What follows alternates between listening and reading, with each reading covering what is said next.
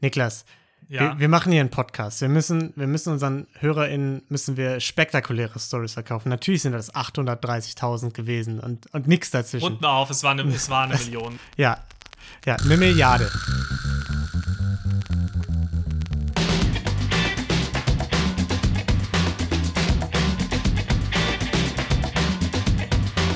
Hallo und herzlich willkommen zur zweiten Folge von Verbrechen für Weicheier, unserem True Crime Podcast ohne Mord. Mein Name ist Lino und ich sitze hier wie jede Woche mit meinem lieben Freund Niklas. Hi. Und äh, ja, wir wollten uns ganz zu Beginn ganz kurz erstmal fürs äh, viele liebe Feedback nach der ersten Ausgabe bedanken. Da haben wir uns wirklich sehr drüber gefreut. Ähm, ja, aber Niklas, True Crime Podcast ohne Mord, ne? Wie geht das überhaupt? Was hat das zu bedeuten? Genau, wie geht das? Normalerweise True Crime, Mord und Totschlag, Serienmörder ähm, und äh, Grausamkeiten. Und dadurch, dass wir zwei Weichweier sind und sowas nicht gut ertragen und dann nicht mehr schlafen können, haben wir uns halt gedacht, wir machen das gleiche Konzept, aber einfach mit coolen Verbrechen wie irgendwelchen Heists oder irgendwelchen Conmen, äh, die irgendwelche Betrügereien begangen haben. Nicht, dass wir Verbrechen natürlich hier äh, groß gutheißen wollen, aber zumindest Verbrechen, bei denen es keine Gewalt gab oder wirklich nur im minimalen Ausmaß. Ja. Ähm, Hast du auch letzte Woche direkt, direkt gut gemacht, ne? Weil ja schon irgendwie drei Leute draufgegangen sind oder noch mehr bei dir. Ich äh, habe mich auch sehr geschämt nach letzter Folge, deswegen habe ich diesmal einen Fall, der komplett ohne Gewalt auskommt, äh, rausgesucht, weil ich mir gedacht habe, gut, ich habe das Konzept direkt in Woche 1 gesprengt. Ja, gut. Man muss auch äh, fairerweise dazu sagen, bei meinem Fall war es ja auch nur so, dass keine Leute gestorben sind, weil die zu blöd waren zu treffen. Ähm, aber gut, ja, hast du sehr schön erklärt. Jeder von uns hat wieder einen Fall vorbereitet, die wir nacheinander äh, besprechen. Diesmal hat Niklas eine Einzelperson und ich einen Gruppenheist. Ähm, ist jetzt Zufall. Und äh, ich würde sagen, soll ich einfach diesmal anfangen? Gerne. Ich bin schon sehr gespannt. Alright. Gut, dann fange ich mal an. Äh, Niklas, nachdem du ja beim letzten Mal den größten Raub Großbritanniens äh, hattest, musste ich natürlich dagegenhalten. Ne? Das konnte ich mir nicht bieten lassen. Und deswegen habe ich den größten Bargeldraub in der Geschichte der US und A rausgesucht. Schlecht Nämlich, ist das nicht der größte der Welt gleichzeitig auch? das habe ich nicht nachgeguckt. Okay. Jetzt kannst du nicht direkt offenbaren, wie schlecht ich recherchiert habe. Sehr gut. zu Beginn. ähm, ja, und zwar die Dunbar Armored Robbery, bei der am 12. September 1997 sechs Männer äh, eine Anlage der Dunbar Armored Company im sonnigen Los Angeles um 18,9 Millionen US-Dollar erleichtert haben. Äh, Dunbar Armored ist, ist quasi so ein Geldtransportunternehmen. Ähm, ja, die haben viel Geld, viel zum Klauen. Schätz mal, wie viel 18,9 Millionen heute sind? Also Warte, wann war das? 97. 97. 1997. Wahrscheinlich kein Riesenunterschied. Vielleicht 25? Nee, 30,9 ist mehr als man denkt. Ja. Also hat mich überrascht. Ähm, Also- ja. Wie, wie stark die Inflation war. Aber hat sich dann ja anscheinend gelohnt, der Raub. Ja, war, war okay, war okay. ähm, kleiner Fun-Fact noch, bevor wir zum Raub selbst kommen. 1997, kein gutes Jahr für Transportunternehmen, weil äh, bis dato war die größte Summe, die jemals bei, äh, also Bargeldsumme, die jemals geraubt wurde, waren 5 Millionen US-Dollar. Beim Lufthansa heißt äh, aus 78, kommen wir vielleicht auch irgendwann noch zu. Und dieser Wert wurde in 1997 nicht nur durch diesen Heist hier, den ich heute habe, den Dunbar-Heist durchbrochen, sondern bei zwei weiteren Überfällen äh, auf Geldtransportunternehmen. Ähm, und zwar der zweitgrößte Raub in der Geschichte der USA, 18,8 Millionen Dollar, der drittgrößte Raub, 17,3 Millionen Dollar. Und alle drei ähm, dieser Raube wurden von Mitarbeitern begangen. Ähm, Das, ja. das macht aber Sinn. Das war ja mein Fall auch. Mein Fall war ja auch mit einem Insider. Ja, fand, fand ich sehr witzig. Also offensichtlich ähm, haben die da im Recruiting ganze Arbeit geleistet bei den ganzen Bargeldtransportunternehmen. Ja. Aber auch schon, schon krass, dass das dann alles aufs selbe Jahr fällt. Ja, Also da, all, alles 97. Da gab es wahrscheinlich irgendein, irgendein Buch, irgendwie Oceans 11 Buchform oder sonst was, das, das dann Leute inspiriert hat zu sagen, komm, jetzt, jetzt hole ich mir auch die Million. Ja. Wird auch übrigens, wo du gerade Oceans 11 sagst, wird ähm, jetzt verfilmt, wurde vergangenes Jahr angekündigt, dass äh, der Dunbar Armored Heist verfilmt wird. Ja. Sehr cool. Gut, aber dann kommen wir mal zum Fall selbst, ne? So, also 18,9 Millionen. Wie geht das? Das Ganze wurde geplant, wie ich schon gesagt habe, von einem Mitarbeiter, äh, dem Kopf des ganzen Unterfangens, Alan Pace III. aus Compton, also direkt um die Ecke. Das war ja in LA. Der, das fand ich ganz süß, die ganze Sache mit seinen Kindheitsfreunden Eric, Eugene, Freddy, Terry und Thomas durchgezogen hat. ähm, ja, Alan Pace war bei Dunbar schon anderthalb Jahre lang beschäftigt und zwar als Sicherheitsinspektor. Auch, ja, ähm, gut, aber das ist der per perfekte Job für den Inside-Job. ja, auf jeden Fall. Und der hat seine anderthalb Jahre dazu genutzt, ähm, ja, das ganze Depot zu fotografieren, zu untersuchen, sich alles zu notieren und diesen Heist zu planen. Fand ich ganz witzig. Eine Quelle hat ihn als Schelm beschrieben, der gerne Streiche spielt. Ey, das ist halt mal, mal ein sehr lustiger Streich. Ja, ja auf jeden Fall, der Longhorn. Ähm, ja, und der hat äh, schön Grundrisse aufgemalt für seine ganzen Freunde da. Hat alle Kamerastandorte und Sichtbereiche, weil die sich ja bewegt haben, die Kameras darauf markiert, die Gewohnheiten der Wachen ausgelotet. Und so haben die dann gemütlich vor sich hingeplant, haben sich Skimasken gekauft, Pistolen, Shotguns, Funkkopfhörer, also ähm, ja, alles geholt, was man so holen konnte. Und dann hatten sie ein kleines Problem, denn der gute Alan Pace wurde einfach eines Tages gefeuert, weil er sich an einem Firmenfahrzeug zu schaffen gemacht hatte. Und dann hatten die natürlich das Problem, jetzt müssen wir uns beeilen, jetzt müssen wir das Ganze schnell durchführen, äh, sonst wird alles geändert, sonst sind die ganzen Pläne nicht mehr aktuell, sonst haben wir es verkackt. Ja. Zeitgleich aber auch natürlich, du feuerst deinen Sicherheitsinspektor und eine Woche später passiert ein Rieseneinbruch. ja. Zu wem würde ich dann als erstes gehen? Ja, da hat Inspektor Niklas schon mal, ähm, schon mal einen guten Hinweis gegeben und da kommen wir auch nachher noch zu sprechen, vielleicht drauf. ähm, ja. Naja, die haben sich auf jeden Fall gedacht, jetzt oder nie müssen wir schnell durchführen. Und da haben die schon quasi einen Tag später haben die in der Nacht auf Freitag, den 12. September 97, sich erstmal auf eine Party äh, begeben, haben sich da blicken lassen, um sich ein Alibi zu verschaffen, bevor sie sich dann umgezogen haben und mit einem gemieteten U-Haul-Truck, also so einem Transporter, mhm. in Richtung äh, der Dunbar-Anlage begeben haben. Und äh, was meinst du, wie, wie sind die da reingekommen? Äh, ich wette, sowas Dummes wie die Chipkarte hat noch funktioniert. Genau, er hatte einfach noch den Schlüssel. Also haben sie ihn einfach nicht weggenommen. Und dann sind die hier reingegangen, ganz easy, haben die ganzen Bewegungen ähm, der Überwachungskameras getimed, sind die alle umgangen, waren auf den Aufnahmen nicht äh, zu sehen und haben sich wohin begeben? In die Cafeteria. Denn, wer kennt's nicht, das Klischee mit den Donuts. es stimmt auch in diesem Fall. Sie haben einfach in der Cafeteria auf die Wachen gewartet, bis die ihre Pause machen mm, und haben die einfach nacheinander überwältigt, geknebelt und denen den Schlüssel für den Tresorraum weggenommen. Mm, ja, fand ich ganz witzig. Und dann. Alle Klischees erfüllt. ja, auf jeden Fall. Und dann sind Pace und seine Kumpanen eben in den Tresorraum gegangen, also in den Vorraum mit dem Schlüssel geöffnet weil sie wussten, dass der Tresor selbst freitags offen gelassen wurde, weil freitags immer die ganzen besonders großen Geldmengen bewegt wurden. Und die da immer schnell rein und raus mussten, die ganzen MitarbeiterInnen. Wenn viel und, Geld bewegt wird, wäre es für mich aber auch eher ein Grund, dann noch mal mehr Sicherheitsvorkehrungen zu treffen als weniger. ja, gut, aber die waren, die waren faul, ne? Die faulen Donut-Wachen. Und ähm, ja, da waren noch zwei bewaffnete Tresorwächter drin. Die haben sie einfach überwältigt und ebe, ebenfalls geknebelt mit Klebeband, ähm, damit die keinen Alarm auslösen. Und damit hatten sie das komplette Sicherheitspersonal ohne einen einzigen Schuss abzufeuern. Ja, haben sie überwältigt.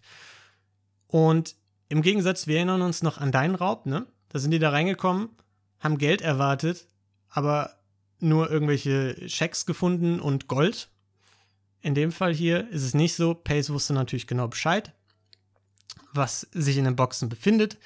Und zwar wusste er nicht nur aufgrund der Transportrouten, die er kannte, in welchen Boxen die höchste Stückelung war an Geld, sondern er wusste auch, welche Boxen am wenigsten ähm, sequentielle Scheine enthalten. Weil, sequentielle Scheine, weißt du, was das ist?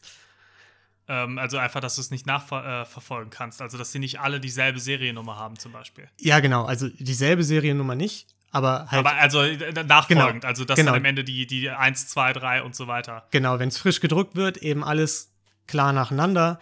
Und ähm, er wusste eben, okay, in den Boxen kommt das nicht gerade von der Bank frisch gedruckt, sondern ist so ein bisschen durcheinander und so. Okay, aber da also, hat er zumindest da mal nachgedacht er hat die ganze Zeit nachgedacht, weil das war ein ziemlich gut durchdachter Plan. Bisher ist ja alles äh, perfekt verlaufen. Ja. Okay, dann bin ich mal gespannt. Und dann haben die sich einfach 18,9 Millionen geschnappt, haben die in Metallkarren verladen, sind zur Laderampe, ab in den Transporter und nach 30 Minuten waren sie fertig mit dem ganzen Kram. Die sind dann noch rumgelaufen in, äh, in den Sicherheitsraum und haben die äh, Kameraaufnahmen ähm, mitgenommen, haben die Kameras sicherheitshalber auch nochmal zerstört und er wusste sogar von den Backups für die Kameraaufnahmen, ähm, die sich an einem versteckten Ort in der Besenkammer hinter einem Spind befanden. Äh, das wusste er von seiner Ex-Freundin, die da auch mal gearbeitet hatte. Ja. Okay, aber das wusste als Sicherheitsinspektor wusste er das nicht? Nee, also äh, in der Quelle stand, dass er davon durch seine Ex-Freundin wusste, die eben diese Tapes gewechselt hat oder so. Okay, krass. Ja, dann haben sie vielleicht dann noch so eine extra Sicherheitsstufe nochmal eingebaut. Habe ich mich auch gefragt. Aber ähm, ja, Sicherheitsstufe auf jeden Fall hat voll geklappt. Ähm, ja, die sind dann also einfach da weggefahren, haben das Auto beim Freund geparkt, haben sich umgezogen, sind zurück auf die Party und haben keine einzige Spur hinterlassen, außer eine kleine Rück Rücklichtlinse aus Plastik. Oh. Ja. So. Aber wir haben ja beim letzten Mal gelernt, Niklas, ne? Ein erfolgreicher Überfall ist nur die halbe Miete. Und du hast ja eben dich schon mal in, du hast ja schon mal den Detective-Mantel übergeworfen eben. Du bist jetzt Teil der fetten Taskforce, ne? Aus Polizei, FBI und IRS, also der Steuerbehörde. Mhm. Keinerlei Einbruchsspuren, Tapes weg, nur das Rücklicht ist da. Was ist deine erste Schlussfolgerung? Eine erste Schlussfolgerung ist schon mal, äh, ja, war wahrscheinlich ein Inside-Job, wenn es keine Einbruchsspuren gibt. Exakt, du bist eingestellt. Das war schon mal äh, perfekt. Vielen Dank. Äh, zweiter Schritt, Inside-Job. Nach wem könnte man denn da fragen? Ja, zum Beispiel nachdem der möglichst viel weiß, ähm, wie zum Beispiel dem Sicherheitsbeamten, den man eine Woche vorher gefeuert hat. Exakt, nicht nur eine Woche vorher, am Vortag. Am Vortag sogar. Richtig, haben sie natürlich direkt gemacht. Die haben direkt den guten Pace untersucht. So, wir haben ja beim letzten Mal, da jetzt wieder äh, Frage an dich. Was sollte man mit frisch erbeutetem Reichtum auf gar keinen Fall machen, Niklas? Das einfach so bei sich zu Hause liegen lassen oder ist direkt sehr, sehr großkotzig ausgeben und sehr auffällig ausgeben. Genau. Keine Hunde nach Armored Dunbar oder so benennen, sondern erstmal vielleicht Low Profile, ne? Haben sie auch gemacht. Die haben Pace untersucht, aber der hatte, den U der hatte keinen U-Haul-Wagen gemietet oder so, auf den die diese ähm, Rücklichtlinse eben zurückverfolgen konnten. Ähm, er hat auch kein Geld ausgegeben. Die haben sich getroffen, und haben gesagt, jeder kriegt erstmal 100.000, so für schlechte Zeiten. Und den Rest haben sie einfach erstmal für sechs Monate gelagert und dann erst zum ersten Mal versucht, Teile davon zu waschen. Eine Quelle hat sogar gesagt, dass Pace so vorsichtig war, dass er alle sequentiellen Scheine rausgefischt hat und zweien aus der Truppe gesagt hat, komm, verbrennt das mal. Okay, Aber, krass. Ja, aber dem brannte das zu langsam. Was haben sie dann damit gemacht, Niklas? Dass es zu langsam gebrannt hat. Ja. Das Vergraben. Sie, sie konnten es nicht verstehen. Nee, viel besser. Die haben es die haben's wirklich buchstäblich gewaschen, und zwar in einer Waschmaschine. und sind dann nach Las Vegas damit und haben das in so Slot-Machines einfach verbraten. Haben einfach sich eine gute Nacht gemacht und äh, das ganze Geld verballert. Naja, und den Rest des Geldes haben sie dann mit Hilfe eines Anwalts und seines Mitarbeiters gewaschen. Haben es in Immobilien investiert, Autos gekauft, in Unternehmen investiert und haben dann eben von dem Anwalt quasi Schecks ausgestellt bekommen und so, also quasi einen Lohn vom Anwalt bekommen. Ja, und haben das eben so Stück für Stück gewaschen.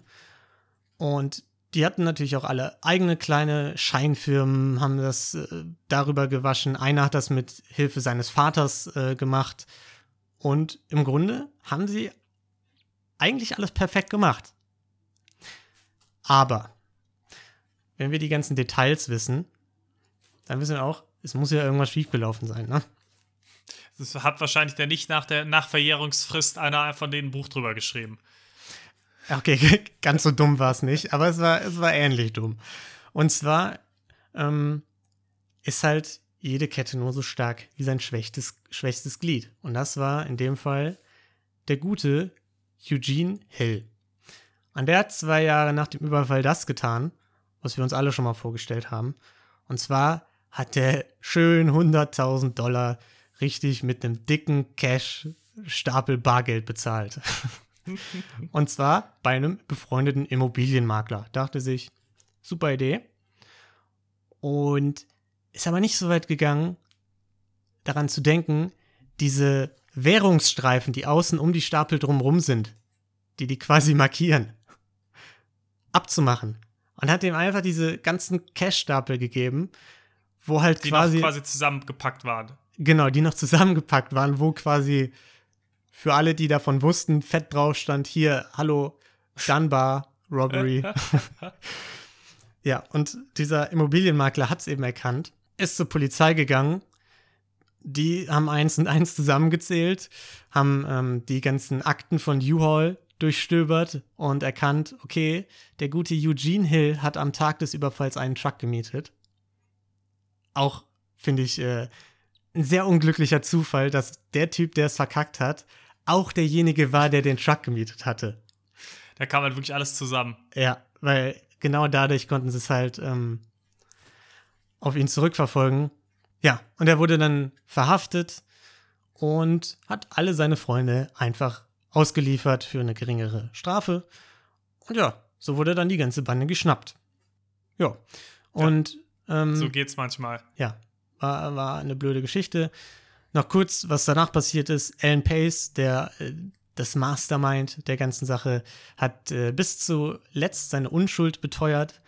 Ähm, hat aber aufgrund dessen, weil er nicht kooperiert hat und weil er der Kopf der Bande war, äh, die längste Strafe bekommen. Musste für 24 Jahre in den Knast, ist erst jetzt vergangenen Oktober rausgekommen. Und ähm, fand ich auch ganz geil. Er hat gesagt, er wurde von einem von einem Mittäter reingelegt, weil er, Zitat, mit der Frau geschlafen hat. Wurde einfach geframed, hat er behauptet.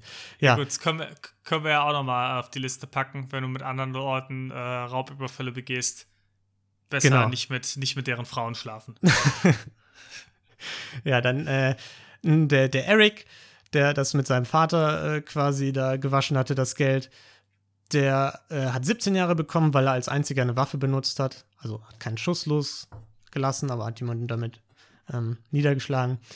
Ja. Und sein Vater, nachdem sein Vater gegen ihn ausgesagt hatte, übrigens. Oh, auch, äh, ja, interessant, interessantes äh, nächstes Weihnachtsfest. genau, schwierig, schwierig äh, beim Thanksgiving-Dinner da. Und äh, ja, die anderen haben alle so zwischen acht und zehn Jahren bekommen. Der Anwalt äh, musste aus der Anwaltskammer austreten. Fand ich auch ein bisschen hart, ne? Ähm, also der, der das ganze Geld für die gewaschen hatte. Naja, weiß, und, weiß ich, ob das so hart ist. ja, war nicht ganz ernst gemeint. Und äh, wurde mit seinem Mitarbeiter zu 2,5 Jahren verurteilt. Ja, und ganz interessant finde ich noch, nur 5 Millionen Dollar von den knapp 20 Millionen Dollar wurden wiedergefunden, der Rest unauffindbar. In irgendwelchen Slot-Machines verbrannt, keine Ahnung ist noch da. Ja, oder liegt halt noch irgendwo zum Abholen bereit für die Leute, die noch im Knast sitzen. Genau. Oder jetzt gerade rausgekommen sind. Oder das. So ein bisschen wie, ähm, wie ist nochmal der? Gold. genau. Ja, und äh, die, darauf wollte ich hinaus. Und äh, ja, die Staatsanwaltschaft, ne, also für euch da draußen, wenn ihr über Informationen äh, verfügt, bittet die Staatsanwaltschaft euch nach wie vor, sagt denen doch Bescheid. Wenn ihr irgendwie ein paar Geldscheine findet, wo groß Dunbar drauf gedruckt steht, könnt ihr dem Bescheid sagen. Kriegt ihr ein bisschen Finderlohn. Ja. Ja. Das, was ich krass finde an dem Fall, ist, dass es ja an so Kleinigkeiten gescheitert ist. Und vor allem auch, dass der größte Fehler nicht dafür gesorgt hat, dass es am Ende schiefgegangen ist. Weil der größte Fehler war ja eigentlich, dass es ähm, der Kopf der, dass der Kopf der Bande super schnell damit verbunden werden konnte. Ja. Aber dadurch ist es nicht gescheitert. Ja, das finde ich auch total krass. Die haben den so untersucht, beobachtet, aber der hat halt einfach sein Geld nicht ausgegeben. Ja, weil Also- er halt schlau war, ja. Ja, man möchte ja meinen, dass sie so einfach dann mal so gucken, okay, Kopf der Bande, wir fahren zu dem nach Hause, guck mal, hat der da Geld? Oder bei sonstigen, weiß ich nicht, Garagen, die ihm gehören oder sonst was. Oder Ja. dass, die, dass die die Freunde untersuchen von dem und, und gucken, okay, hat da jemand gemietet? Ein, ein Truck. Aber das haben die ja auch erst gemacht, als die von dem Hill erfahren haben. Erst dann haben die ja quasi Hill mit diesem Truck in Verbindung gebracht. Das hätten die ja auch theoretisch vorher machen können, oder? Das stimmt. Das ist, äh, ja, aber ich weiß halt nicht, wie, äh, vielleicht haben die auch danach gesagt, wir ha haben jetzt auch erstmal sechs Monate danach vielleicht nicht so viel Kontakt miteinander. Also auch, auch das vielleicht extra ein bisschen eingeschränkt. Ja. Wäre auch smart. Nicht ja. vielleicht dann jede Woche noch zusammen irgendwie in die Kneipe zu gehen. Schön Äh, Barbecue du noch. Ja, genau. Wochenende. ähm, auch da ein bisschen aufzupassen. Ja, das ist schon, ja, schon erstaunlich, dass das so gut geklappt hat. Aber fairerweise 97 war es ja auch noch mal schwerer, als es heute vielleicht ist. So jemanden, also heute kannst du ja solche über Social Media wahrscheinlich ziemlich leicht äh, Connections rausfinden. Ja, das stimmt. Das war damals natürlich auch nur, wenn du wirklich die Leute dann beobachtet hast oder Leute aus dem Umfeld befragt hast. Also noch mal komplexer auch als heute. Ja, gut, das ist natürlich richtig, das stimmt schon.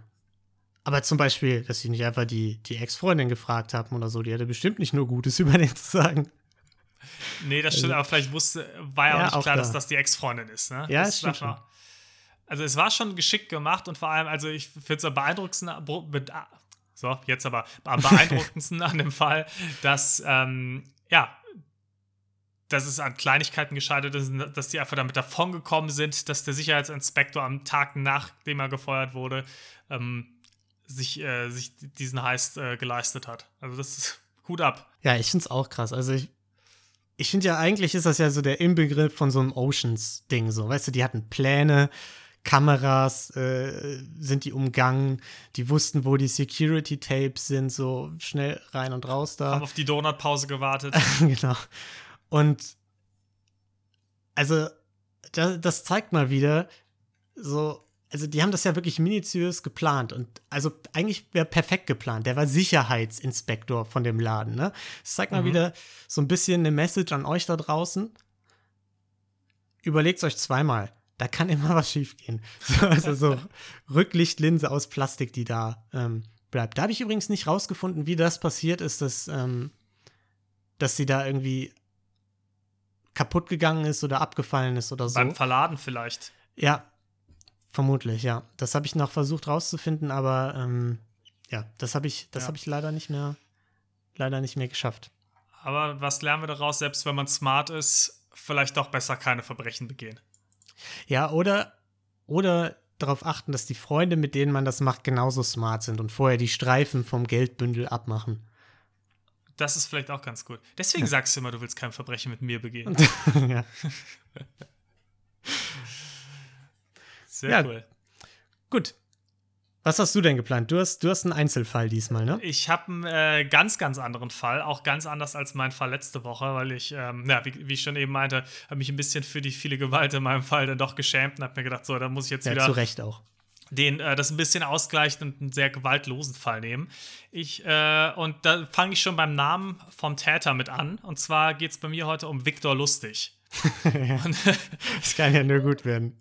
das kann nur gut werden. War das und, der Typ, äh, der äh, hier, ähm, der da immer vor diesem Wohnwagen gesessen hat mit den Pe Sonnen? ja, Pe das ist der Bruder von Peter. ja, genau. äh, von Löwenzahn. Ja. Ähm, genau, nee, Viktor Lustig ähm, war einer der größten, wenn nicht sogar der größte Trickbetrüger, den es jemals gab. Also so ein klassischer Conman.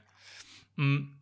Und äh, der war so dreist und so, ähm, ja, besonders in, seine, äh, in seinen Tätigkeiten, dass ich äh, unbedingt, also auch schon als wir gesagt haben, wir wollen diesen Podcast machen, war das einer meiner ersten Gedanken, ähm, dass ich den auf jeden Fall unbedingt behandeln Also du kanntest möchte. den schon vorher? Ich kannte, den, ich kannte den Fall schon vor dem Podcast, ja, hatte ich schon mal von gehört. Ähm, das ist wahrscheinlich einer von den Fällen, die, die vielleicht auch schon ein paar ZuhörerInnen kennen werden, aber ähm, Nichtsdestotrotz ist es, glaube ich, trotzdem ganz interessant und viele auch noch nicht. Und mir ist es wichtig, dass jeder Mensch diesen Fall kennt, weil das ist der Wahnsinn. Ja. Ähm, ich fange einfach mal an, würde ich sagen, oder? Mach das mal. Jetzt habe ich genug geteased. Ähm, genau, der wurde im Januar 1890, wurde Viktor Lustig in Arnau geboren, in Böhmen.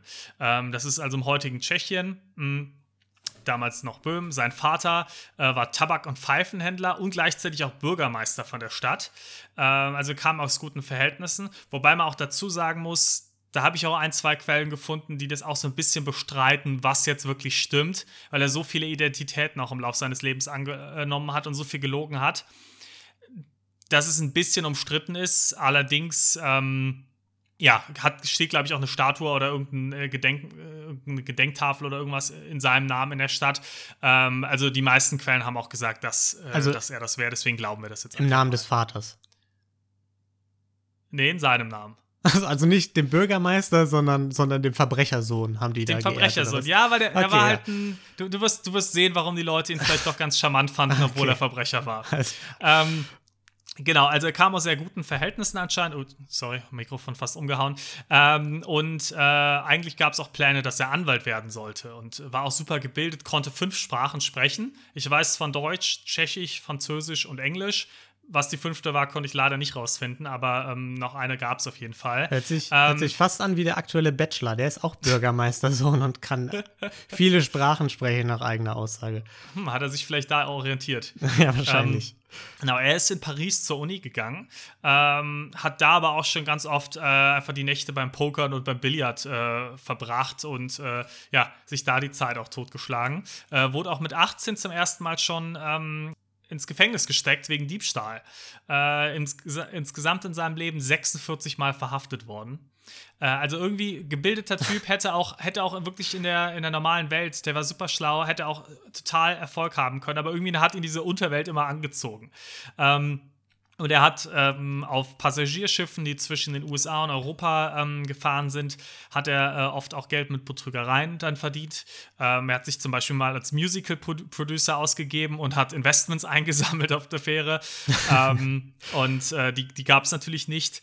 Ähm, er hat sich ähm, in den USA auch gerne äh, als Graf lustig bezeichnet ja, als europäischer Adel. Das kam in der Zeit, war das sehr on vogue quasi in den USA. Da kam das sehr, sehr gut an. Er kam ganz gut auch in höhere Kreise rein und hat da gute Kontakte äh, bekommen. Er hat dann auch zum Beispiel mal in der Bank ähm, Anleihen gekauft und er hat dann im Laufe dieses Geschäfts ja, mit guten, äh, also quasi so Taschenspielertricks äh, dafür gesorgt, dass er am Ende mit den Anleihen und dem Geld wieder rausgegangen ist aus der Bank. Ich finde, also, also, ich glaube, ja. damals konntest du richtig Schindluder treiben, so wenn du irgendwie so ein bisschen, du hast gesagt 1890 geboren, ne? Mhm, genau. Also ich, ich glaube, da konntest du noch, da konntest du einfach in die USA, ja, ich, ich bin Graf lustig. Ja, da war, da war die, ja, da war Dokumente fälschen natürlich auch ein bisschen einfacher. Da wurde noch nichts eingescannt, ja. sondern hast es gefälscht und wenn es ein guter Fälscher war, dann ist das niemals rausgekommen. Gerade wenn du auf einem anderen Kontinent dann warst. Da war und, die Welt noch äh, besser für uns Verbrecher. Da war ne? die Welt in Ordnung für, für ja. Verbrecher. Ähm, er hat auch anscheinend mal gesagt, äh, es ist ein Zitat, ich kann ehrliche Menschen nicht verstehen. Sie führen ein hoffnungslos langweiliges Leben. Finde ich irgendwie ganz, ganz beschreibend für ihn. Und ähm, Genau, hat sich also so ein bisschen das, äh, das Geld verdient und ähm, war dann auch während des Krieges, dann eben äh, während des Ersten Weltkrieges in den USA, hat da ein paar Betrügereien gemacht. Ähm, auf eine kommen wir später noch zu sprechen. Ähm, und ist dann aber nach dem, äh, nach dem Krieg ähm, im Jahr 1925 dann wieder nach Paris. So. In der Zeit gab es in Paris ein ganz, ganz großes Thema. Und das war der Eiffelturm. Der Eiffelturm, der ist 1889 in Betrieb genommen worden für die Weltausstellung damals. Und das war, also ja, heute ist es natürlich das Wahrzeichen von Paris. Mhm. Damals fanden die Leute den eher hässlich und hatten, hatten nicht so viel Lust auf den Eiffelturm. Und ähm, also, muss der, man jetzt aber auch mal fairerweise sagen, schön ist der ja jetzt auch nicht. Also nicht unbedingt, halt nicht unbedingt. Und man kennt ihn, jetzt kennt man ihn halt so. Und ja. jeder, der heute lebt, kennt nichts anderes mehr quasi als, den Eif als, die, als Paris mit Eiffelturm. Genau. War, da, war damals aber eben anders und deswegen gehört es noch nicht dazu. Und es gab viele Debatten, ob das jetzt wirklich in der Stadt stehen bleiben soll, das Ding, oder ob man es vielleicht auch abreißen soll. Also in den Zeitungen gab es da Diskussionen zu. Der wurde auch nicht so perfekt gepflegt, beziehungsweise die Pflege war auch teuer. Ähm, der hat sich zwar finanziell getragen, aber ähm, ja, wie es halt in der Klatschpresse ist, wird das natürlich ist das ein Fakt, der natürlich auch ganz gern mal unter den Tisch fällt. Und dann wird dann nur auf die Kosten eingegangen und nicht auch, was der eingebracht hat. Ähm, genau, und dadurch, dass es diese Debatten gab und äh, ja, die allgemeine Stimmung eher dagegen war, hat er sich gedacht, gut, das ist doch meine Chance zuzuschlagen. Hat sich seinen Kollegen Dan Collins geschnappt, mit dem er häufiger schon ein paar ähm, Scams äh, durchgeführt hat. Der wurde Dapper Dan genannt. Äh, passt natürlich auch ganz gut, weil er war auch immer im Anzug gekleidet und äh, ja, eher schick unterwegs und nicht so der schmierige Conman, sondern eher der wirklich ja, zurückhaltende äh, smarte und dieser Dapper Dan schien da in eine ähnliche Richtung zu schlagen. Und die sind dann gemeinsam nach Paris. Äh, Dapper Dan ist dann ins Postministerium gegangen und hat dort Briefpapier geklaut, ähm, sodass sie nämlich eine ordentliche Fälschung machen konnten von einem Dokument, das Viktor Lustig als Vizedirektor des Ministeriums für Post und Telefonie ausgegeben hat. Was hat er dann gemacht? Er hat fünf oder sechs, da widersprechen sich die Quellen so ein bisschen, aber fünf oder sechs Stahlhändler hat er eingeladen in ein Hotel eben im Namen dieses Ministeriums. Und äh, hat gesagt: So, Leute, hört mal zu. Ähm, der Eiffelturm soll abgerissen werden. Äh, es sind circa 7000 Tonnen Stahl, die damit zum Verkauf stehen. Zu der Zeit gab es eine große Nachfrage nach Stahl. Und ähm, ja, die haben sich natürlich auch gewundert, ja, okay, warum haben sie uns dann nicht ins Ministerium eingeladen, sondern in irgendein Hotel? Er hat gesagt, naja, Leute, es ist halt ein sehr heikles Thema und das wird natürlich heiß diskutiert. Die Klatschpresse, ne? Die Klatschpresse, genau. ja, und das war halt so ein bisschen, wir wollen, wir wollen halt nichts hier an die Öffentlichkeit äh, lassen, bis, ähm, bis der Deal nicht unter Dach und Fach ist. Hat dann auch gesagt, kommt, äh, wir gehen, oder hat dann auch den, den Leuten auch noch geschmeichelt, gesagt, sie wurden alle ausgewählt, weil sie ähm, alle einen guten Ruf als Geschäftsmänner haben. so, dann äh, hat er gesagt, komm, wir gehen den auch mal äh, besichtigen, den Eiffelturm, hat dann eine Limousine gemietet, ähm, hat, die, hat die fünf, sechs Männer mitgenommen in der Limousine, die sind alle zum Eiffelturm. Äh, am Kassenhäuschen hat er einfach auch eine gefälschte Visitenkarte gezückt, durfte dann mit der ganzen Truppe rein. Und äh, ja, haben sich das alles angeguckt. Und das wirkte dann natürlich auf die Männer schon einigermaßen authentisch, wenn er ja da mit ihnen sogar zur Besichtigung zum Eiffelturm geht. und ähm, er hat sich dann relativ schnell auch das Opfer seines Betrugs ausgewählt. Er hat allen Männern gesagt, ja, das äh, wird eine Auktion, wer am meisten bietet, kriegt, äh, kriegt den Stahl. Äh, wusste aber schon, er wird das Ganze mit André Poisson durchführen. Ähm, einfach deswegen, weil André Poisson sehr ehrgeizig war, noch nicht so bekannt, aber die anderen hatten ein bisschen bekanntere Stahlhandel. Der hatte sich noch nicht so einen Riesennamen gemacht und war aber ganz heiß drauf, jetzt auch irgendwann zur, zur High Society zu gehören und ähm, erfolgreicher Unternehmer zu werden. Und, äh, den, den, ehrgeizigen Neureichen aus, ausgenommen. Ja, genau. Das hat er sich das richtige Opfer ausgesucht. Und der, der und äh, ja, auch da widersprechen sich die Quellen ein bisschen. Manche Quellen sagen, die Frau hat, äh, hat Lustig noch nicht ganz getraut, manche sagen Poisson selber. Was glaubst du denn, was hat Victor Lustig gemacht, um das Vertrauen zu gewinnen von Poisson? Boah, keine Ahnung, hat er denn ein paar Croissants mitgebracht, besonders leckere? Ja, ganz so einfach war es nicht, aber vielleicht war es sogar noch, noch ein bisschen leichter. Ähm, er hat ihn noch mal zu einem extra Termin eingeladen und ähm, hat noch mal ein bisschen über den Verkauf mit ihm gesprochen und hat dann ähm, so ein bisschen ja an der Seite erwähnt, ach ja, wissen Sie, ich bin ja auch nur Beamter und als Beamter, da verdient man ja wirklich nicht so gut. Und hat das halt in einer Art und Weise gesagt, dass ihm klar, dem anderen klar gemacht hat, aha, der möchte jetzt ein Bestechungsgeld von mir. Und das war halt das Zeichen dafür, okay, dem kann ich trauen, das ist ein echter Beamter, weil wenn, wenn er korrupt ist und ein Bestechungsgeld haben will, das muss ein echter Beamter sein. Das finde ich, ja, aber da merkt man, der dem hat Beste echt, Dem ja? Bestechungsgeld abzunehmen, um ihm danach noch mehr Geld abzunehmen. Das ist also wirklich ultimativ dreist. Ja, und, aber da merkst du auch, der war immer zwei Stufen weiter als alle anderen. Also der war einfach super, super smart und hat nicht den einfachen Con gemacht, sondern hat dann gesagt, ja gut, anstatt dass ich den jetzt irgendwie überzeuge mit was auch immer, eine falsche Sekretärin noch anheuer oder, oder was auch immer, um es authentisch wirken zu lassen, nee, ich äh, frage nach Bestechungsgeld. Und ähm, dadurch, dass das Poisson ihm dann vertraut hat, hat er ihm ähm, dann eine Million Franc gegeben, zum Teil als, ähm, als Anzahlung und eben zum Teil als Bestechungsgeld. Ähm, um das in, äh, nach mehreren Wochen eben dann quasi den Deal dann komplett einzufädeln. So, ähm, ich habe, es ist jetzt ein bisschen schwierig rauszufinden, weil damals gab es noch alten Franc und nicht den, den Franc, den es vor dem Euro gab. Das heißt, wir haben jetzt hier ein paar Währungen, äh, die es gibt zum Berechnen. Und ich habe jetzt mal verschiedene Varianten durchprobiert. Mhm. Äh, die eine Variante sagt mir, ja, das ist dass das Äquivalent davon etwa 7600 Euro sein müssten. Das ist auf keinen, das ist auf keinen Fall richtig. Klingt erstmal ähm, also, semi viel. Ja, genau. Also in das inflationsbereinigt. Also nein, das, äh, das kann nicht ganz stimmen. Eine andere Rechnung hat mir gesagt, das sind so 880.000 circa. Das klingt schon realistischer. Also heut, in heutiger Äquivalenz quasi. Mhm. Ähm, die Wahrheit liegt wahrscheinlich irgendwo dazwischen. Aber es ist jetzt über zwei Währungen und äh, Inflation über, äh, über 100 Jahre, äh, oder nicht über 100 Jahre, über ziemlich genau 100 Jahre, das war 1925, ähm, ist Niklas. nicht so ganz. Niklas, ja. wir, wir, machen hier einen Podcast. Wir müssen, wir müssen unseren HörerInnen müssen wir spektakuläre Stories verkaufen. Natürlich sind das 830.000 gewesen und, und nichts dazwischen. Und auf, es war eine, es war eine Million. Ja, ja, eine Milliarde. Eine Milliarde Euro hat, hat er ja. bekommen. Ähm, und ist dann halt nach Wien erstmal abgehauen mit seinem Komplizen. So, und ähm, da hat er sich natürlich so auch nochmal extra Zeit verschafft, weil äh, es war ja geplant, dass es ein bisschen dauert, bis dann der echte Deal kommt. In der Zeit in Wien haben dann äh, Depardin und äh, Viktor Lustig Zeitungen studiert und geschaut, steht irgendwas in der Zeitung von irgendwelchen Betrugsfällen. Stand aber nichts drin. Kam keine Meldung über irgendwas. Wollte der Typ es einfach nur nicht zugeben, oder wie? Hat genau, er? richtig. Der hat sich geschämt. Deswegen, oh hat er, deswegen hat er sich nicht bei der Polizei gemeldet. Ah. Der ist einmal ins Ministerium gelaufen. Da waren aber alle verwirrt und kannten halt auch keinen, äh, ich weiß nicht, welchen falschen Namen er da verwendet ja. hat, aber kannten den nicht.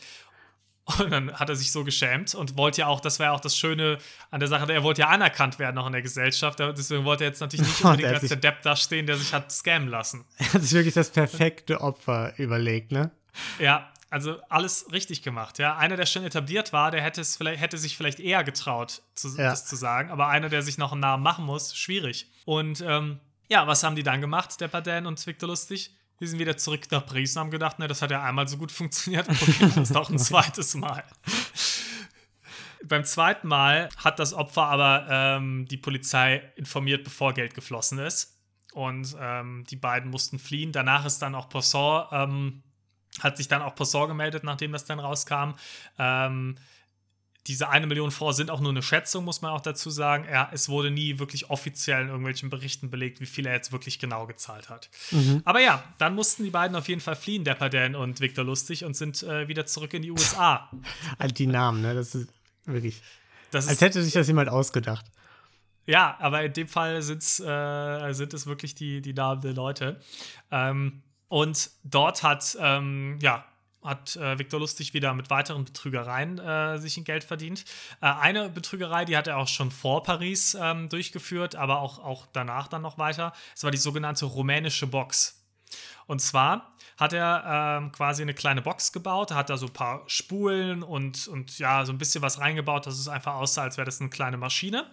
Und ähm, hat, ähm, hat gesagt, ja, mit dieser Maschine wenn man da einen Geldschein reinsteckt, dann wird er innerhalb von sechs Stunden verdoppelt. Ähm, was, hat er, was hat er gemacht? Also er ist dann zu Leuten gegangen, hat dann mit denen darüber gesprochen, hat denen das so ganz im Vertrauen gezeigt, boah, ich habe hier die Maschine. Hat er sie gar nicht als Verkaufsgespräch gemacht. Er hat gesagt, guck mal, was ich hier für eine tolle Maschine habe. Dann haben die Leute ihm natürlich nicht geglaubt. Dann hat er es vorgeführt dann eben, dann hat er gesagt, komm, dann ich stecke das hier mal rein, jetzt ja, trinken, essen oder was, warten wir sechs Stunden und dann gucken wir uns das mal an in Wirklichkeit hatte er halt einfach in der Maschine schon vorher einen zweiten Geldschein platziert.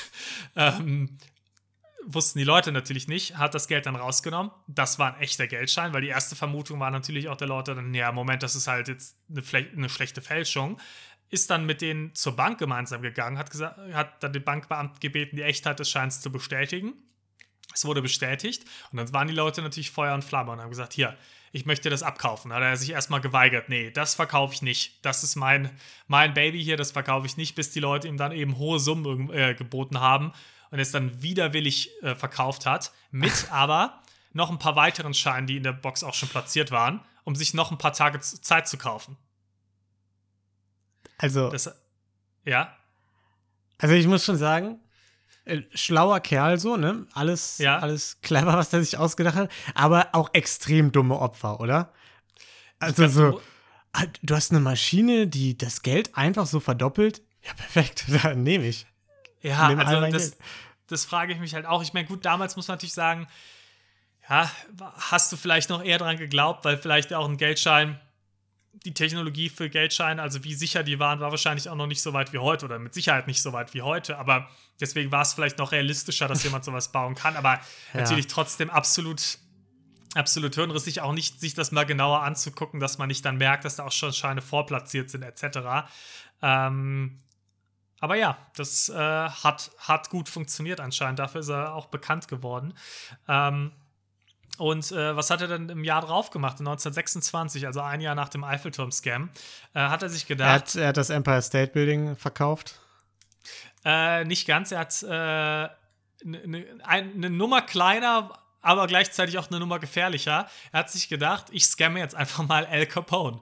Oh, ja. Und ist, er ist zu Al Capone hingegangen und hat ihm gesagt: Hey, hör mal zu, Al, ich habe hier eine ganz tolle Nummer für dich. Ich habe einen Börsenbetrug entwickelt.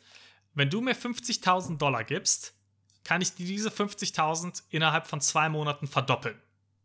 Da hat sich El Capone gedacht, gut, 50.000, ich bin reich, wenn das verdoppelt wird, super, wenn nicht, mache ich den Typen platt. Ähm, hat ihm das Geld also gegeben. Was hat, äh, was hat Victor lustig gemacht? Er hat das Geld einfach in einen Safe gelegt, ist dann zwei Monate später zurückgegangen zu El Capone hat sich total entschuldigt und hat gesagt, es tut mir leid, das, also dieser Börsenbetrug, der hat nicht funktioniert. Ich habe all mein Geld dabei verloren. El Capone ist natürlich schon sauer geworden. Hat, dann hat uh. Victor Lustig diese 50.000 Dollar rausgeholt und hat gesagt, zum Glück konnte ich ihr Geld aber sichern. Ich habe dabei selbst leider alles verloren, aber hier sind ihre 50.000 äh, Dollar. El Capone war damals so begeistert davon und hat sich, also war so perplex davon, wie ehrlich dieser Victor Lustig doch war, ähm, dass er ihm äh, daraufhin ein bisschen Geld geschenkt hat. Ähm, die Quellen unterscheiden sich, ob es 1000 oder 5000 äh, Dollar waren. Da gibt es verschiedenes. 1000 fällt allerdings häufiger, deswegen würde ich jetzt mal damit gehen. Aber genau, hat ihm dann halt einfach 1000 Dollar geschenkt. Ähm, für die Ehrlichkeit. Ja, klar. Äh, ja, das ist doch, es war auch ein ehrlicher Typ einfach. Ja, durch und durch. Also alles, was du bisher gesagt hast, komplett ehrlich. Ja, ich muss auch sagen, ich finde auch bisher, ähm, und das wird auch nicht, wird sich auch nicht mehr ändern, gefühlt, auch als bei, beim, bei der Recherche, ist es wie so ein, äh, ein Cartoon-Charakter. Ja, das habe ich auch gerade gedacht. Ich dachte so, okay, so also mit so einem Mafia-Boss sich einlassen, ist schon ein bisschen ähm, ja, fragwürdig. Aber ansonsten klingt es wirklich einfach wie ein Film. Es klingt wirklich einfach wie nach so einem lustigen Abenteuer-Gauner-Film. Äh, irgendwie. Genau, der sympathische, der sympathische ja. Gauner, der, dem auch nicht wirklich was passieren kann. Es ist, herrscht nie genau. eine richtige Gefahr. Und wenn ein Polizist doch mal kommt, das ist so ein alter Polizist, der sich beim Rennen den Hut noch festhält und ja. mit, so, mit so einem Schlagstock wedelt. So ein richtiger Film, Film, für die ganze Familie. Genau, richtig. Ja. Ähm, genau, was, äh, was hat er denn dann gemacht nach der, ähm, nach der El Capone-Geschichte? Er hat sich gedacht, naja, warum eine Box nehmen, um so zu tun, als könnte ich Geld fälschen? Warum nicht einfach selbst Geld fälschen? Hat sich dann äh, mit William Watts zusammengetan, der eben Geldfälscher war. Ähm, und er hatte die Aufgabe, das Ganze ein bisschen zu verteilen und dafür zu sorgen, dass, ähm, dass, es, äh, dass dieses Geld quasi äh, sozusagen in echtes Geld umgewandelt wird, indem, indem man es in den Wirtschaftskreislauf bringt. Ähm, er hat äh, dann auch einmal äh, Folgendes gemacht. Er hat einem Sheriff ähm, die rumänische Box verkauft, also in den gescammt in ja. Texas. Hat er sich wieder die Bestechlichkeit der Beamten zunutze gemacht, so ein bisschen. Ne? Ja, genau, richtig. Der Sheriff war natürlich äh, auch nicht, nicht ganz unkorrupt. Ist dann nach Chicago. Der Sheriff hat dann gemerkt, ups, die Box stimmt ja nicht. Ist ihm nach Chicago gefolgt, ähm, hat ihn zur Rede gestellt und hat gesagt, hier, die Maschine funktioniert nicht, du hast mich betrogen. Hat er gesagt, nee, nee, das stimmt gar nicht. Und hat ihm erklärt, sie haben die äh, Maschine nur falsch ben, äh, benutzt. Und hat ihm dann irgendwie mit irgendwelchem technischen Fachjargon erklärt, was er eigentlich machen muss und wie die äh, Maschine richtig funktioniert. Ähm, und hat dann gesagt, und tut mir auch super leid, dass, dass ich das anscheinend beim ersten Mal nicht richtig erklärt habe. Das äh, es geht total auf meine Kappe. Ja, für ihre Mühen und für die Anstrengung, dass sie jetzt hierher gekommen sind. Hier haben sie ein bisschen Geld und hat ihm Geld gegeben. Es war natürlich Falschgeld. Und hat ihn so wieder besänftigt. Einfach ein ehrlicher Typ. Wirklich, also dem konntest ja. du, glaube ich, kein Wort trauen. Ähm, wobei, ähm, ja, er, er sich zum Ziel gesetzt hat, er will eigentlich nur unehrliche Menschen oder gierige Menschen auch äh, betrügen. Ob er das wirklich immer so, ob das immer so war, kann man vielleicht auch bezweifeln. Aber klingt, ähm, klingt auch so ein bisschen, ein bisschen nach so äh, Legendenmacherei, noch so ja, Urban Legends, so, ne, hier der Robin Hood irgendwie, alle mochten ihn, weil er die, die, äh, ja, die Obrigkeit abgezogen hat. Genau, die Geschichten sind so lustig, da kann man, äh, dem kann man ja irgendwie nicht üb das übel nehmen, das Ganze. Ja. Ähm, naja, auf jeden Fall äh, wurde er dann irgendwann mit dem, äh, mit dem Falschgeld aber auch erwischt, ähm, weil ja, das, äh, das doch eine ziemlich große Ausmaß irgendwann genommen hat und äh, damit hat man ihn dann irgendwann gekriegt. Ähm, er hat sich aber krank gestellt, dann, als, als er erwischt wurde, wurde dann ins äh, Krankenhaus gebracht. Was hat er dort gemacht? Er hat sich im Bettlaken zu einem Seil zusammengebunden. Ja, das ist jetzt auch vielleicht wieder Richtung Comic. Und ja, ähm, ist, ist dann, hat sich dann quasi aus dem Fenster damit gelassen. Aber anstatt dass er einfach abgehauen wäre, also super schnell runtergelassen und einfach gerannt wäre, hat er einfach in aller Ruhe die Fenster geputzt und ist quasi von Stock zu Stock und ist fensterputzend runtergerutscht und hat sich als Fensterputzer getarnt und konnte so in aller Ruhe abhauen, ohne dass, er, ohne dass es aufgefallen ist. Weil, weil die Fensterputzer damals sich immer mit Bettlaken abgelassen haben, ne? Wahrscheinlich. Ja, aber ich vermute mal, ich vermute mal, das war auch relativ einfache äh, äh, Konstruktion. Ja, da bin ich, bei der Geschichte muss ich auch zugeben, bin ich mir auch nicht 100% sicher, ja. wie, wie, viel Urban Legend da in die, in die Geschichten mit eingeflossen ist. Ich, ich ähm, muss auch sagen, also nochmal zum Punkt eben, klingt schon alles sehr dumm. Also ich meine, wir hatten ja letzte Woche den Fall, ähm, wo die äh, im Nachhinein noch die Leiche untersucht hatten, weil sie die Befürchtung hatten, dass das so, dass er sie reinlegen will, die Polizei, so weil ja. es so ein Cornman war. Und, und jetzt bei dem sagen die, ach, der ist krank, ja, ab ins Krankenhaus, den lassen wir erstmal unbeobachtet, der soll sich erholen. Ja, gut, ich glaube, aber zu dem Zeitpunkt wussten sie wahrscheinlich auch nicht, dass es derjenige ist, der schon den Eiffelturm verkauft hat. Ach so, ja. Also da, da, dachten sie wahrscheinlich, das wäre einfach nur ein, äh, ja, jemand, der Falschgeld äh, ja, herstellt. Ähm, naja, auf jeden Fall äh, ist er dann abgehauen, wurde aber 27 Tage später schon wieder erwischt und äh, dann zu 20 Jahren in Alcatraz verurteilt. Ui. Ähm, das war ja 1935. Da hatte er auch nicht die allerbeste Zeit, weil er war, wie ich schon erwähnt habe, so ein Gentleman-Gangster, eher gebildet, von Gewalt hat er überhaupt nichts gehalten. Und in Alcatraz saß doch dann auch der eine oder andere böse Bube. Ähm, ja, sodass er da auch äh, vielleicht nicht, nicht die tollste Zeit hatte und auch äh, häufiger mal verprügelt wurde. Die, die, äh, die entsprechenden Fälle dazu kann man dann in anderen True Crime Podcasts wahrscheinlich hören. Genau. da verweisen wir auf andere lieber. Ja. Ähm, aber ein alter Bekannter von ihm ist ein äh, paar Jahre später auch nach Alcatraz gekommen, nämlich der gute alte El Capone. und ähm, ja, solange El Capone da in dem Knast war mit ihm, hat ihn keiner mehr angefasst. Ach so, weil, ja, Al klar, Capone, weil, weil Al Capone den mochte und einfach noch als guten, als guten Kerl in Erinnerung hatte. Das ist ja geil. Und äh, ja, deswegen stand er dann unter El Capones Schutz und dann ging es ihm eigentlich ganz gut. Aber du weißt, Alcatraz war gerade auch zu der Zeit nicht unbedingt der schönste Ort. Ähm, von daher äh, waren die äh, Konditionen da auch nicht die allerbesten und äh, er ist dann 1947 an einer Lungenentzündung gestorben, was relativ ja, so eine Lungenentzündung war damals auch relativ typisch für Häftlinge. Also 57 ähm, ist er geworden dann. Ne? Genau, genau, ja. richtig. Und äh, äh, sehr gut aufgepasst. Ja. Und als äh, Berufsbezeichnung fand ich auch ganz nett, äh, wurde in den Totenschein reingeschrieben: Verkäuferlehrling und Geldfälscher.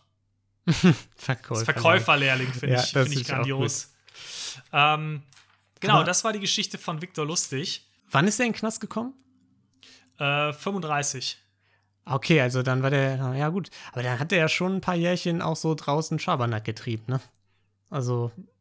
Ja, ja, der, der hat äh, sein Leben genossen und ich glaube, das war auch jemand, den hat das auch einfach fasziniert und er fand das ja auch spannend, weil er war ja wirtschaftlich nicht wirklich darauf angewiesen. Er hätte ja einfach Anwalt werden können. Ähm, das Potenzial dazu hatte er oder Ja. was anderes machen können. Ähm, Oder es war, sich, ja. sich nach den ersten Millionen vom, äh, ja, oder wie, was auch immer, wie viel das jetzt genau war, vom, ähm, vom Eiffelturmverkauf irgendwie zur Ruhe setzen können oder so, ne? genau oder damit richtiges Business starten, was auch Ja. immer. Aber nee, der äh, gute Mann hat, äh, ja, hat sein, sein Glück einfach im, in der Unterwelt gesucht und er hat ja auch er hat ja mal gesagt, er kann ehrliche Menschen nicht verstehen, weil die ein langweiliges Leben führen. Also Ja. es war für ihn so ein wirklich, ja, so ein Nervenkitzel. Vor allem für ihn wurde ja auch das reguläre Verbrecherleben zu langweilig und der dachte ich, komm, äh, ich, ich verarsche den berüchtigsten, berüchtigsten ähm, Mafia-Boss in der Geschichte. Also bis, bis heute noch im Grunde, ne? Ja, also das, da, da musst du halt schon wirklich komplett verrückt sein, wenn du, Ja. wenn du so vorgehen willst. Da musst du wirklich das für den Nervenkitzel machen. Vor allem, er hatte nicht mal so viel Geld rausbekommen. Also es war bestimmt ganz nett, aber ähm, die Zahlen, die ich zu dieser rumänischen Box gelesen habe, die waren auf jeden Fall größer. Also was er da jeweils bekommen hat, wenn er so eine verkauft hat. Also das war, muss wegen des Nervenkitzels gewesen sein und nicht, weil er, ähm, weil er das Geld brauchte. Ähm, was er aber, er war ja, ja, ich würde mal sagen, der, der größte Betrüger, von dem ich zumindest je gehört habe. Vielleicht finden wir mit der Zeit noch einen, noch einen größeren. Ähm, und deswegen hat er da natürlich auch eine gewisse Kompetenz. Und er hat ganz berühmt auch zehn Gebote für einen Betrüger mal aufgestellt. Das ist ja jetzt Was- auch guter Service für, für unsere unsere HörerInnen, ne? Zuhörer. Ja, genau. Und deswegen würde ich aber gerne mal, dass du vielleicht mal rätst, was dann so ein paar, du musst natürlich jetzt nicht unbedingt zehn Stück nennen, aber mal, mal rätst, was könnten denn so ein paar von den Geboten sein? Also erstmal immer ehrlich sein, ne? Das haben wir bei ihm gelernt. das, das, ist, das ist das A und O. Ähm, boah, das ist, das ist eine gute Frage. So, sel selbst wenn ich jetzt weiß, ich habe jetzt seinen Fahrplan bekommen und ich wüsste jetzt trotzdem nicht, wie man es durchzieht. Ich wahrscheinlich. Ey, das ist Ähm, eine allgemeine Regel, ne? Es ist jetzt nicht irgendwie, mach das, also es ist jetzt nicht, äh, geh zu Al Capone und äh, ja, ja, da, das ist schon klar. Vor, sondern wie sollst du dich verhalten, wenn du mit Leuten interagierst? Also ich, ich würde sagen, wichtig ist schon mal, dass man nicht so einen auf Heimlich-Tour macht, sondern eben so wie er in der Hotellobby sich mit denen trifft. Dann geht er zum Eiffelturm direkt hin und äh, tut quasi auf ganz offiziell und, und macht das Ganze quasi so im Offenen. So. Hat, hat er nicht dabei, aber war mit Sicherheit bei ihm auch ein, äh, Ah, ein okay. gewisser Teil. Wobei das kommt ja auch darauf an, bei der rumänischen Box war es ja schon eher so ein bisschen, ach guck mal hier, aber psch, ich habe ja was ganz Geheimes. Ja, stimmt. Ja, beim anderen hat er ja auch eigentlich gesagt, ja, hier, pass auf, Boulevardpresse und so, ne? Ja. Ja, Aber- weil- gute Frage. Lies, lies mal vor. Es geht los mit, sei ein guter Zuhörer. Ja, ah, also okay. zum- Also du, es Beispiel geht jetzt beim- auch um die direkte Interaktion so. Genau, richtig. Ah, mhm. Also, dass er zum Beispiel beim Poisson dann direkt rausgehört hat, was ist das für ein Typ. Ne? Mhm. Ähm, zweite Regel, wirke nie gelangweilt. Zeige immer Interesse an deinem Opfer. dann warte, bis die andere Person politische Meinung äußert. Dann sei einverstanden damit. Äh, Gleiches gilt für religiöse Ansichten. Auch da warten, bis die andere Person die teilt und dann auch äh, die mitteilt und dann auch teilen. Ähm, Punkt 5 finde ich ganz lustig. Deute Sexthemen an, ohne explizit zu werden. Aber lass es bleiben, wenn der andere nicht großes Interesse daran zeigt. Okay. Ja, wahrscheinlich, weil hat er da gemerkt mit der Zeit, dass so ein paar Männer irgendwie da, der hat ja meistens dann irgendwie Männer betrogen, ähm, dass du die damit kriegst. Kann ich mir Vielleicht? nicht Also, vorstellen, dass Männer in der damaligen Zeit auf sowas angesprungen sind. Nee, das, das, klingt, das, das klingt wirklich absurd. Ja, kann ich mir nicht vorstellen. Nee, ähm, das muss ein Fehler gewesen sein in meiner Recherche. Ähm, rede nie über Krankheiten, es sei denn, der andere bringt das Thema auf.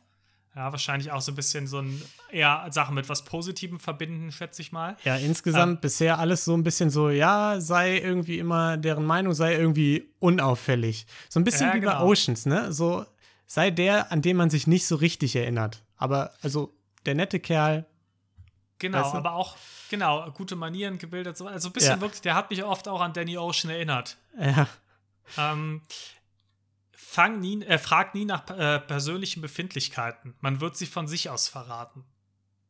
okay. Ja, Finde ich auch ganz interessant. Vielleicht, um das nicht in eine Richtung zu lenken, sondern es mehr natürlich rauszukriegen. Ähm, prahle nie, aber sorg dafür, dass deine Bedeutung spürbar wird. Den finde ich sehr gut, den Punkt. Ähm, dann sei nie unordentlich. Ja, er war ja immer schön gepflegt und Mhm. ähm, ja, immer im Anzug. Und das letzte ist, betrink dich nie. Ja, Ja, war ein cleverer Typ. Also, der hat es am Ende, glaube ich, einfach ein bisschen zu doll getrieben mit dem, ähm, ja, mit seinem, mit seinem Falschgeld. Er wäre vielleicht besser bei so den Betrügereien geblieben. Aber ich glaube, der wollte halt auch einfach schauen, wie weit er es treiben kann. hm. ja, hat das mal wieder übertrieben. Ne? Ich glaube, Ja. das ist auch so ein Muster, das wir vielleicht immer mal wieder sehen werden. Könnte ich mir vorstellen, unter Umständen. Ja, dass die Leute den Hals nicht, den Hals nicht vollkriegen oder Und- äh, ja. sich ja, einfach als, als unantastbar ansehen. Ja, und dann irgendwie die Kronjuwelen stehlen oder Absurd. irgendwie ganz viel Oder Go- Falschgeld drucken oder so. Ja. Ja. Ja. Aber sehr schön, fantastischer Fall. Ich hatte auch äh, ursprünglich eine Einzelperson rausgesucht, die auch so ein bisschen in eine ähnliche Richtung geht, aber du hast da schon noch mal ähm, ja, also es hatte ja, es war ja kein, kein Diebstahl so, ne, also so im klassischen Si- Heist-Sinne, sondern eher so jemand, der halt einfach durchgehend Leute verarscht. Finde ich, finde Ja, ich lustig. also klassischer Conman. Ich dachte mal, Genau. das ist mal vielleicht mal schön was anderes. Ja, fand ich sehr schön. Daumen hoch von mir, Sternchen, hast einen tollen Fall rausgesucht, Vielen, Niklas. vielen Dank, vielen Dank. Sehr schön. Ich glaube, dann haben wir es auch für diese Woche. Ja, würde ich auch sagen. Möchtest du die Abmoderation machen? Du hast das schon so fantastisch eingeleitet Ach, dann, dann, dann doch sehr gerne. Genau, dann ähm, vielen Dank fürs Zuhören diese Woche. Äh, wir melden uns in zwei Wochen wieder. Ähm, aktuell schaffen wir es nämlich nicht wöchentlich zu erscheinen, sondern ähm, kommen immer zweiwöchentlich raus. Das heißt, seid schon mal gespannt auf die nächste Folge in zwei Wochen. Ähm, folgt uns gerne auf Instagram, schreibt uns auch gerne Feedback, ähm, falls ja, ihr irgendwelches habt, positiv oder negativ. Aber Und ja, mehr positiv. Mehr, lieber, lieber mehr positiv. Wir sind nämlich ja auch Weicheier, so wie Ja. es der Name heißt. Ähm, so heißen wir auch auf Instagram, Verbrechen für Weicheier. Und freuen uns, wenn ihr uns nächste Woche wieder zuhört. Macht's gut. Tschüss. Tschüss, bis in zwei Wochen.